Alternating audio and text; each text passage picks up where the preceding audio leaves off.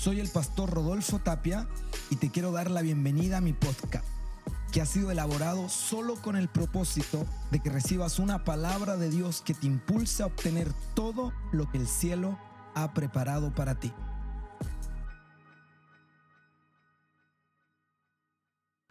Esta es una noche para recibir palabra de Dios. ¿Sabes que los hambrientos serán saciados? Aquellos que anhelan, que anhelan más del Señor, son aquellos que recibirán el pan de vida que viene del cielo, que es la palabra del Señor. Y esta noche yo te quiero compartir un mensaje que Dios ha puesto en mi corazón, un mensaje que considero una palabra especial para mi vida, pero también que quiero compartirte a ti.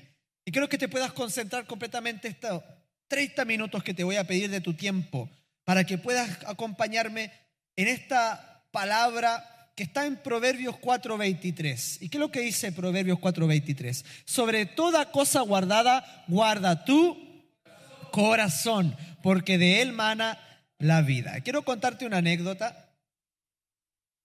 Cuando tenía 11 años, me acuerdo que iba en el colegio, en un colegio eh, público, normal, ¿cierto? Por lo general, en el colegio nunca había llegado alguien rubio, ¿ya? Hoy día a veces hay colegios donde todos son rubios y claro, uno entiende que tienen otro tipo de roce social. Bueno, en mi colegio todos éramos de moreno para pa, negro, ¿ya? Esos eran los colores, ¿ya? Y me acuerdo que en cuarto, quinto básico por ahí, llegó una compañera, Adriana, me acuerdo. Se llamaba Adriana y fue la primera niña rubia que yo había visto en mi vida. Era la rubia del curso, imagínense. La rubia del curso era la niña más querida, más cotizada, más llamativa de todo. Todos los demás la mirábamos admirados, parecía un ángel entre medio de nosotros. Y me acuerdo que esta chiquilla, Adriana, un día me, me habla, me toca el hombro y me dice, Diego, yo era niño, ¿qué pasa? Le digo yo, ¿te gustaría pololear conmigo? ¡Oh! Dije yo, ¿está bien? ¿Sí? ¿Pololeamos? Íbamos como en quinto básico, cuarto básico. Y empezamos a pololear. Y pasaron algunos días y yo me cachiporreaba con todos mis compañeros. Oigan, eh, la Adriana es mi polola. Y para todos lados. Oye, ella, la Adriana. Adriana, ¿verdad que soy mi polola? Sí, sí, mi polola. Y andaba ahí cachiporreando. Y me acuerdo que después de unos días estábamos en educación física y nunca me voy a olvidar, hermano. Estábamos en educación física y de repente estaba jugando a la pelota como todo niño y me pegan un grito, me gritan, Diego.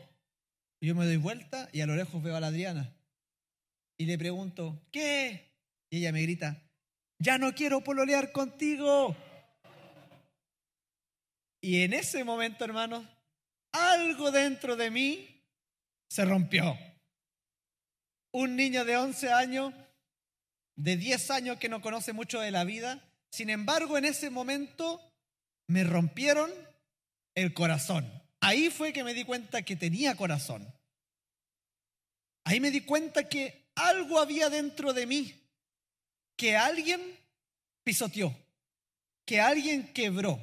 Así que si esta noche me estás viendo, Adriana, ya estoy casado, estoy, fuera de tu alcance. Pero ¿sabes qué? ¿Qué aprendí con eso? Que el corazón necesita ser cuidado. A veces hay gente que cuida más el auto, lo manda a la revisión cada dos, cada dos semanas, lo lava, lo encera, cuidan el auto, pero uh, hay gente que de repente cuida no sé, cuida mucho a sus animales, a sus perros, y los lleva al peluquero de los perros, al veterinario, eh, al desparasitador, a, al, a todos lados. Porque hay gente que valora muchas cosas de repente en su vida que para otros no tienen tanto sentido. Pero, ¿cuántos de nosotros hemos aprendido a guardar y a cuidar nuestro corazón? ¿Sabes tú? Y quiero que, si estás anotando, vayas anotando ya este mensaje. La cosa más importante en tu vida que debes cuidar es tu corazón. No es un objeto, no es tu trabajo lo que más tienes que cuidar, no es una relación con otra persona lo que más tienes que cuidar, lo que más tienes que cuidar es tu corazón. Diga conmigo, lo más importante es el corazón. Por eso la Biblia dice en Proverbios, sobre toda cosa guardada, es decir, sobre todas las cosas que tú valoras, sobre todas las cosas que tú aprecias, sobre todas las cosas que tú guardas, que tú cuidas en tu vida, sobre todo guarda y cuida tu corazón. Por eso yo cuando llegué a la iglesia cristiana a la edad de 16 años, yo no entendía por qué no podía pololear. Porque a los 16 uno piensa que ya se le fue el metro ya. En el mundo, a los 16 uno ya está viejo, ya tiene como tres matrimonios en el cuerpo. Pero en la iglesia, no. Posterior a los 18, usted viera cómo sufría en los campamentos. Campamentos cristianos donde uno está ahí conociendo a las niñas, pero ¿y qué edad tienes tú? 16, 17. ¿Por qué? porque se nos ha enseñado dentro de la iglesia a cuidar nuestro corazón. Yo no entendía. Por eso mucha gente no cuida su corazón, se lo entrega a cualquier pelafustana, a cualquier mujer que encuentra por ahí.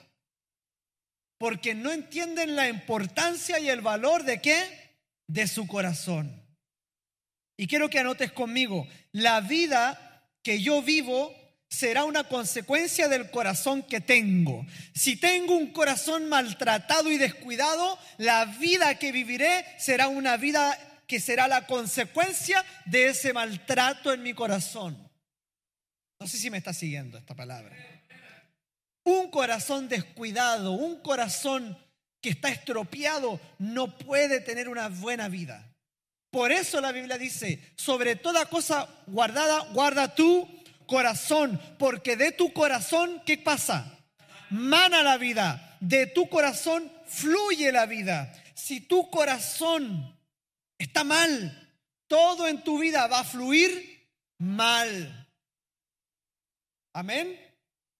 Hoy, me acuerdo, yo llego a un trabajo, cuando llegué al trabajo, y toda la gente se leía el horóscopo. No sé si es o sea, moda, pero hoy todos conocen del horóscopo. Lo primero que me preguntaron, ¿eres Géminis? ¿Eres Capricornio? Ah, ¿y de qué luna eres tú? ¿De, cuál? La, luna... Eh. Y yo decía, wow, qué, informada la gente. Le dan tanta importancia al horóscopo. Y si, y si tú eres Géminis, eh, no te puedes juntar con los Capricornios porque ellos eh, no tienen compatibilidad, dicen. Y yo escuchando todas esas cosas, cómo la gente vive su vida. Sin embargo, la vida Jesús la simplificó en cosas más sencillas. Guarda tu corazón. ¿Quieres vivir una buena vida? Cuida tu corazón. No te preocupes de tantas cosas. Preocúpate sobre todo de cuidar tu corazón. Porque de él van a fluir todas las cosas de tu vida. ¿Sabes qué? Todo depende de tu corazón. Tu vida familiar depende de tu corazón. Tu vida de tu trabajo, tu economía, depende de tu corazón. Y sobre todo, tu relación con Dios depende de tu corazón. Y la pregunta del millón, si tengo que cuidar el corazón, ¿qué es el corazón? Algunos dirán el corazón es un músculo ubicado en el ventrículo, no sé cuánto, ya, ya está bien. Pero ¿qué es realmente el corazón? ¿Qué es el corazón? Y quiero que puedas ver algunas verdades bíblicas. Proverbios 4:23. Proverbios 4:23.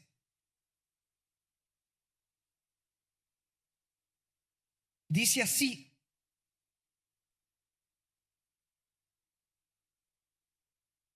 sobre eso, el mismo, era el mismo que habíamos leído, Proverbios 4:23, Proverbios 23:7, perdón. Ese. Porque cuál es su pensamiento en su corazón, tal es él. Porque cuál es su pensamiento en su corazón, tal es él. Es decir, ¿cómo, ¿quiénes somos en realidad? Somos lo que somos por dentro. ¿Qué es el corazón? Es el reflejo de nuestro interior. Lo que realmente somos es lo que somos por dentro. ¿Y qué es lo que es nuestro corazón? Es la fuente interna de nuestro ser. Nuestro corazón es nuestra fuente de vida, es lo que somos en realidad. El corazón es una fuente, en otras palabras, es nuestra esencia interior. Eso es el corazón. Es nuestra esencia interior. Por lo tanto, ¿qué es lo que tú debes cuidar sobre todo en tu vida? Debes cuidar tu esencia interior. Porque ¿cuál es el pensamiento de su corazón? Tal es él. Si tu corazón es malo, ¿cómo eres tú en realidad? Malo. Si nuestro corazón es dado al mal, ¿Cómo es nuestro corazón en realidad? nuestra vida dada al mal. Porque quiero que sepas esto. Somos lo que en realidad somos por dentro. Somos lo que en realidad somos por dentro. No eres lo que la gente ve. Lo que la gente ve es una cáscara. Lo que tú estás viendo aquí es solamente una cáscara. Tú eres lo que eres por dentro. Tú eres lo que piensas. Tú eres lo que sientes. Y delante de Dios no podemos esconderlo. Mucha gente dice, ay, a mí, a mí todos me critican, pero Dios conoce mi corazón. ¿Ha escuchado esa frase? No importa lo que diga la gente, no importa lo que digan los demás, no importa lo que opinen de mí, porque Dios conoce mi corazón. Y lo dicen así como con un tono de, Dios sabe lo santo que soy. Dios conoce a pesar de que todos me juzgan mal, Dios conoce lo santo que soy por dentro. ¿Cierto? No es así. No es así. Dios conoce lo malo que eres por dentro. Se fueron los amén. Dios conoce lo malo que eres por dentro. Charles Spurgeon tiene esta frase. No me preocupa mucho las críticas que digan de mí. En realidad soy peor de lo que piensan. Y en realidad, hermanos, somos peor de lo que aparentamos. Y con esto no quiero ser fatalista, quiero ser realista. Tu corazón es dado al mal. Nuestro corazón es inclinado al mal. Si nuestro corazón no es tocado por Dios, entonces nuestra vida es una vida que, que es guiada por un mal corazón. En las películas siempre dicen, ¿y qué tengo que hacer, maestro? Sigue a tu corazón. ¿Has escuchado esa frase? ¿Algún amigo se la ha dicho? ¿Y tengo que pololear con él? Escucha tu corazón. Ese amigo es el mismo diablo. Porque si tú le haces caso a tu corazón, le estás haciendo caso al peor consejero que puedas tener, porque tu corazón es dado al mal. Nuestro corazón. Por eso cuando yo digo, Dios conoce mi corazón, sí, Dios sabe lo malo que soy. ¿Qué pasaría si nos dieran un tráiler. ¿Usted sabe qué son los tráiler? Los videos de un minuto, dos minutos. ¿Qué pasaría si mostráramos un tráiler de tu corazón? Con 30 segundos del tráiler ya basta para apedrearte en la plaza. Con 20 segunditos que pongan de mí, ya aquí no estaría yo. Porque esto que tú ves es una cáscara, hermano, y porque la iglesia nos gusta mostrar la cáscara. Nos gusta mostrar. ¿Sabe qué me carga a mí? Se lo digo en serio, ir a una panadería, comprarme un dulce que se ve rico y que por dentro es pura miga. ¿Le ha pasado? Un empolvado, uy, un empolvado y se ve rico y por dentro pura miga y quedáis lleno de miga y empolvado aquí con el polvo de hornear, atorado más encima, casi ahogado, asfixiado. Apariencia de piedad, dice la Biblia. Apariencia. Y en la iglesia estamos acostumbrados a mostrar apariencia, que nos conozcan por lo que ven. Sin embargo, Dios sabe lo que eres en realidad. Y eres lo que hay en tu corazón. Si en tu corazón abundan malos pensamientos, si en tu corazón te gobiernan malos sentimientos, eso es lo que en realidad tú eres. Eso es lo que en realidad tú eres. Porque ¿cuál es su pensamiento en tu corazón? tal es Él. Yo tengo pensamientos de envidia, lucho con pensamientos de envidia, pero no soy envidioso. Eso no es así. Lo que somos, lo que nos define es lo que gobierna nuestra mente y nuestros sentimientos. Por eso, hermanos, hay poca efectividad de repente en las iglesias, en los discipulados, porque todo es una enseñanza que entra por aquí y sale por aquí, mas nunca penetra el corazón. Porque hay gente que no cambia, porque solamente están dispuestas a escuchar y a que salga por el otro lado. Mas la palabra dice que es como una espada que penetra hasta partir el alma y el espíritu. Si la palabra del Señor, si lo que tú estás escuchando esta noche solamente te sirve para, para entretener tu oído, estás malgastando tu tiempo. La palabra de Dios está hecha para penetrar tu mal corazón para transformar ese corazón malo que tiene, ese corazón malo que yo tengo. No hay otra forma de ser transformado sino que la palabra pueda tocar tu corazón. Quiero que veas conmigo Santiago 3 del 11 al 12. Dice Santiago, ¿acaso hay alguna fuente hecha por una misma abertura ¿Acaso alguna fuente hecha por una misma abertura, agua dulce y amarga? Hermanos míos, ¿puede acaso la higuera producir aceitunas o la vid higos? Así también ninguna fuente puede dar agua salada y dulce. O somos o no somos en realidad. Examina esta noche tu corazón. No podemos ser una fuente que da agua dulce y agua salada. O damos agua dulce o damos agua salada. O nuestro corazón está siendo gobernado por Cristo o no lo está haciendo. O nuestros sentimientos son gobernados por Cristo o no están siendo gobernados por Cristo. Debes cuidar tu corazón. Creo que veas Marcos 7, del 20 al 23. Y esto dijo Jesús, pero decía que lo del hombre sale, eso contamina al hombre. Porque de dentro, ¿de dónde? De dentro. ¿Dónde está el corazón, hermanos? Dentro de ti. Porque de dentro del corazón, ¿de dónde dijo Jesús? Del corazón salen los malos pensamientos, los adulterios, las fornicaciones, los homicidios, los hurtos, las avaricias, las maldades, el engaño, la lascivia, la envidia, la maledicencia, la soberbia, la insensatez. Todas estas maldades de dentro salen y contaminan al hombre. Jesús lo dijo. Todas las maldades ¿De dónde vienen? No, es que un espíritu me agarró y me gobernó y, y yo no sabía qué estaba haciendo. No, hermanos. Ojo, ¿de dónde salen todas las concupiscencias? De aquí. De nuestro corazón.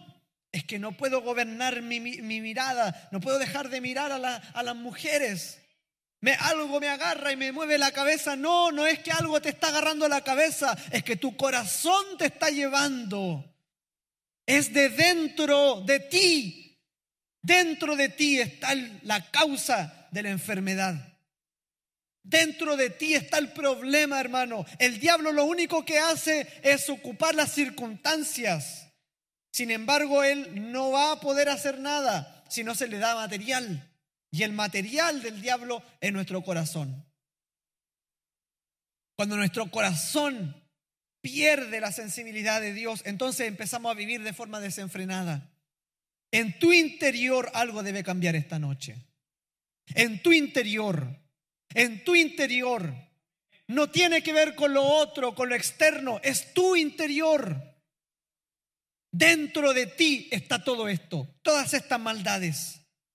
Todas las maldades de la humanidad que contaminan al hombre nacen de dentro de nuestro corazón. ¿Dónde está el problema? Más cerca de lo que tú piensas. Está en tu corazón. El problema de tu vida no está en que no te han dado oportunidades, no está en que nadie te entiende, no está en que nadie te quiere, no está en que nadie te valora. El problema de tu vida está ahí adentro. Resuélvelo. Viaja a tu interior. ¿Has visto la película Viaje al centro de la Tierra? Yo no. En algún momento me la contará. Pero hoy debes hacer un viaje interno un viaje a tu corazón. Nadie va a poder acceder más que tú a tu propio corazón. ¿Sabes quién tiene acceso? Solo tú. Nadie más que tú conoce el camino hacia tu corazón. Es un camino muy profundo. El corazón es un lugar muy oscuro, muy lejano, muy inhóspito. Solo tú te puedes atrever a conducirte, a trabajar en lo más profundo de tu ser. Ahora la pregunta es, ¿cuál es la diferencia entre la mente y el corazón? Algunos nos confundimos, ¿cierto? Decimos, bueno, ¿y por qué? ¿Qué es lo que yo siento, lo que siento o lo que pienso? ¿Qué es? ¿Qué es lo que tengo aquí adentro en mi mente, en mi corazón? ¿Qué es lo que es? Yo quiero que vea Génesis 6.5. Y vio Jehová que la maldad de los hombres era mucha en la tierra y que todo designio de los pensamientos del corazón. Oye, pero que los pensamientos no estaban en la mente. ¿Cómo es eso? Porque ¿qué es lo que está diciendo Génesis? Dice, y todo designio de los pensamientos del corazón, no de la mente. Entonces se equivocaron. ¿Dónde están los pensamientos? ¿Qué es el origen de los pensamientos? El pensamiento no tiene su origen en la mente. El pensamiento tiene el origen en el corazón. El corazón, y yo quiero que sepas, que lo puedas comparar como, como esto. El corazón es como tu disco duro. ¿Usted ha tenido, se acuerda de los computadores antiguos? Que uno ponía la CPU a un lado, todavía creo que existen, ¿cierto? el tarro que se llama, ¿cierto? Y uno pone el computador al lado que es la CPU. Y ahí está la información, ahí está el disco duro. Y la pantalla solamente te está mostrando lo que en realidad está en el disco duro. ¿Me sigue? Y tu mente es solamente la pantalla de tu corazón. Hay mucha gente que dice, batallo todo el día con pensamientos de, pecado, con la pornografía, con la envidia, todo el día eh, tengo, tengo odio en mi mente. No, hermano, no es ahí. Tu mente es solamente una pantalla de lo que está aquí. El pecado sexual no está aquí. Muchos hombres luchamos con eso y decimos, ay, no voy a pensar más en esto, no voy a pensar más en esto. Y no, no es la mente, es el corazón. La mente es solo el reflejo es solo la pantalla de lo que está pasando en tu interior. ¿Me sigue? Los pensamientos se reflejan y se expresan en tu mente, pero se originan y se albergan en tu corazón. Tu corazón es el disco duro que guarda toda la información de tu vida. Por eso hasta el día de hoy me acuerdo de Adriana, porque quedó grabado en el disco duro. ¿Me entiende o no? Y, a veces puede venir un pensamiento a la mente. Ay, me acordé de mi ex. Ay, me acordé de esto. Ay, me acordé de esto. Pero ¿por qué te acuerdas? ¿Por qué luchas todavía con, con la falta de perdón? Hermano, sígame, esta palabra es profunda para su vida. ¿Por qué luchas todavía con pensamiento de falta de perdón? ¿Por qué luchas todavía con pensamiento de lujuria? ¿Por qué luchas con tus pensamientos? No porque no tengas control mental, no porque no tengas poder sobre tu mente, lo único que te está mostrando tu mente es el reflejo de tu corazón. Un corazón que necesita ser tocado por Dios. Por eso quiero que anotes esta frase, hermano, que ha sido para mí la frase que podría resumir también este pasaje, este esta prédica. Nosotros podemos esconder nuestros pensamientos, pero no podemos escondernos de nuestros pensamientos. Tú puedes esconder del otro lo que piensas. Hola, ¿cómo estáis? Hola, amigo. Y por dentro, ¿qué, qué me venía a saludar tú? Desgraciado. Escondes tus pensamientos.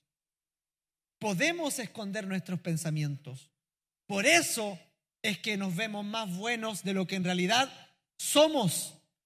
Porque podemos esconder nuestros pensamientos, porque podemos maquillar nuestras emociones, pero no podemos escondernos de nuestros pensamientos. Por eso es que hay gente que vive tomando pastillas para dormir, porque no pueden apagar la tele aquí. ¿Le ha pasado? Yo a veces eh, me he dormido y todavía tengo aquí la mente trabajando, el corazón trabajando, porque no puedes esconder tus pensamientos de ti mismo ni de Dios. Puedes vivir toda tu vida maquillando tu corazón delante de los demás, pero delante de Dios necesitas un encuentro que Él trate esas áreas en tu vida. Necesitas ser honesto contigo mismo y con Dios. Cuando somos tentados, hermanos, siempre hay un pensamiento que nos asedia, pero el origen de ese pensamiento está en un corazón torcido y dado al mal. Yo te vengo a dar una receta, hermano, que puede ayudarte en tu vida. Te lo, eh, te lo digo en serio. Si me pones atención, una receta sencilla. No luches con tu mente, trabaja en tu corazón. Los buenos médicos no te, no te tratan la fiebre solamente, buscan el origen de la fiebre. Es re fácil andar dando paracetamol para arriba y para abajo, como en los consultorios. Vaya al SAPU, le pegan una inyección de, de, diclofenaco en el cachete y se acabó. Ni te preguntan qué te pasa.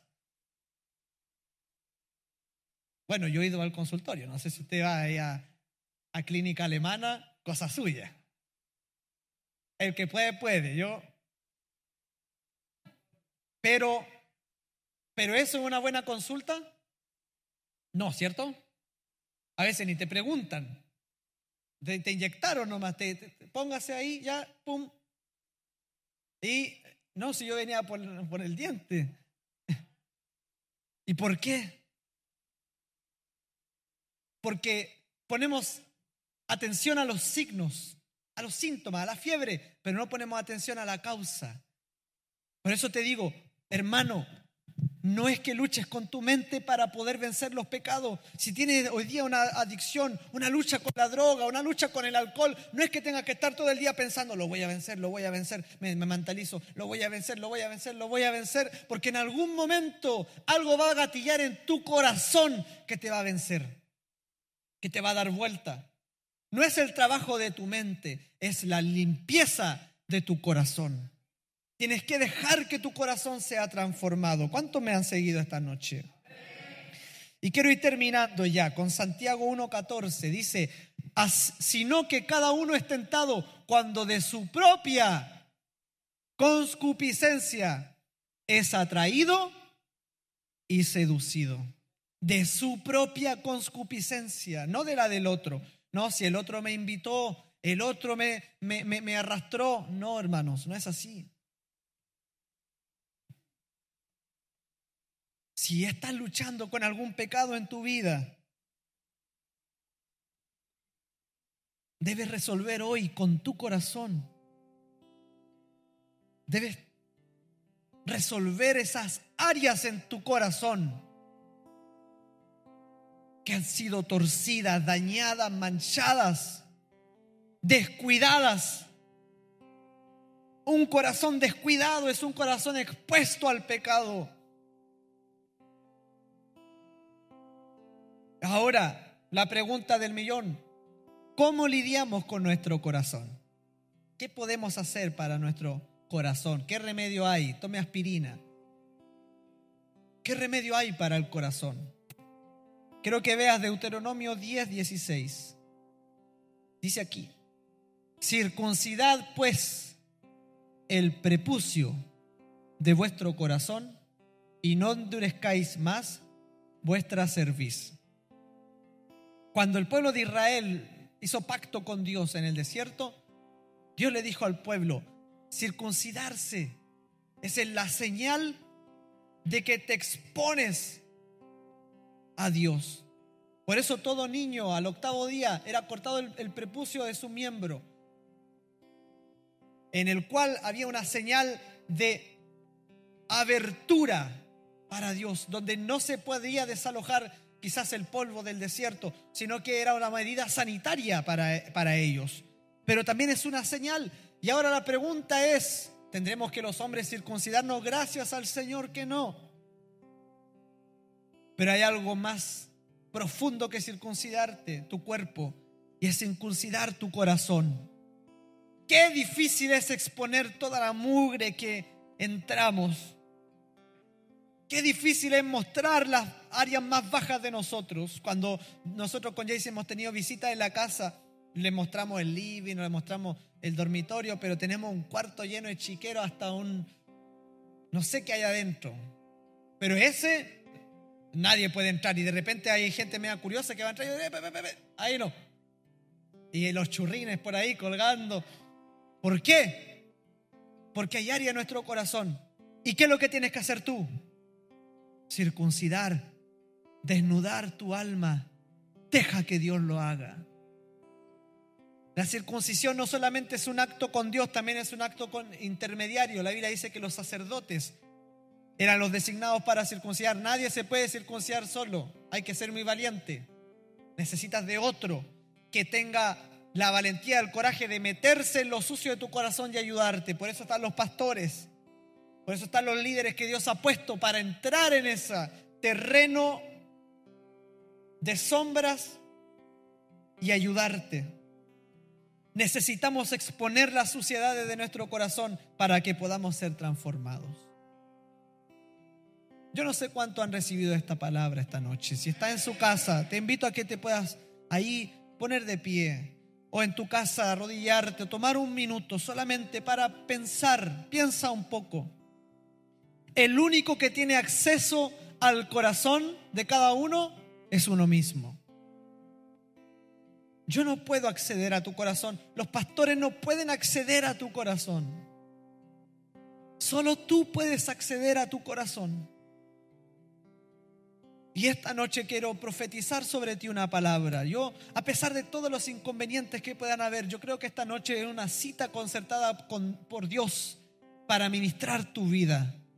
Que el Espíritu Santo está esta noche sobre tu casa, sobre tu vida. Él está aquí. Dios está aquí. Y quiero que puedas leer conmigo Ezequiel 36, 26 porque he venido a profetizar sobre tu vida una palabra que va a transformarte. Porque si tú me dices, hermano Diego, he vivido toda mi vida en adicciones, he sido un adicto, he sido un, grosero, he sido un lascivo, he sido un mentiroso, he sido un egoísta. Soy, soy esto, soy pecador, soy dado al mal. Y he intentado luchar contra ello, mas no lo he logrado resolver. Yo he venido a entregarte una palabra profética sobre tu corazón esta noche. Os daré, dice el Señor. Os daré corazón nuevo. Y pondré espíritu nuevo dentro de vosotros. Y quitaré de vuestra carne el corazón de piedra. Y os daré un corazón de carne. Lo que tú necesitas es un trasplante de corazón. No necesitas que te laven el cerebro, que te limpien la mente, que te... Solo deja que Dios entre a tu corazón y ponga el suyo. Cuando Dios llamó a David le dijo, Él es un hombre conforme a mi corazón. Tiene el corazón que yo tengo. ¿Y cómo podemos tener el corazón de Jesús? Que Él ponga su corazón en nosotros. Es una obra que solo el Espíritu Santo puede hacer.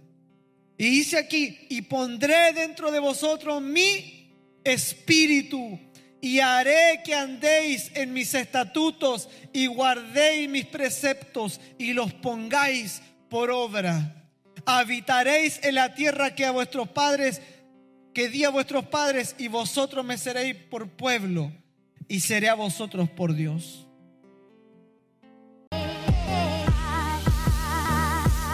Gracias por ser parte de esta comunidad. Si este mensaje bendijo tu vida, te invitamos a compartirlo con tus amigos y síguenos por este canal. Para más información, recuerde ingresar al www.centroenlinea.org. Gracias nuevamente por ser parte del podcast de Rodolfo Tapia.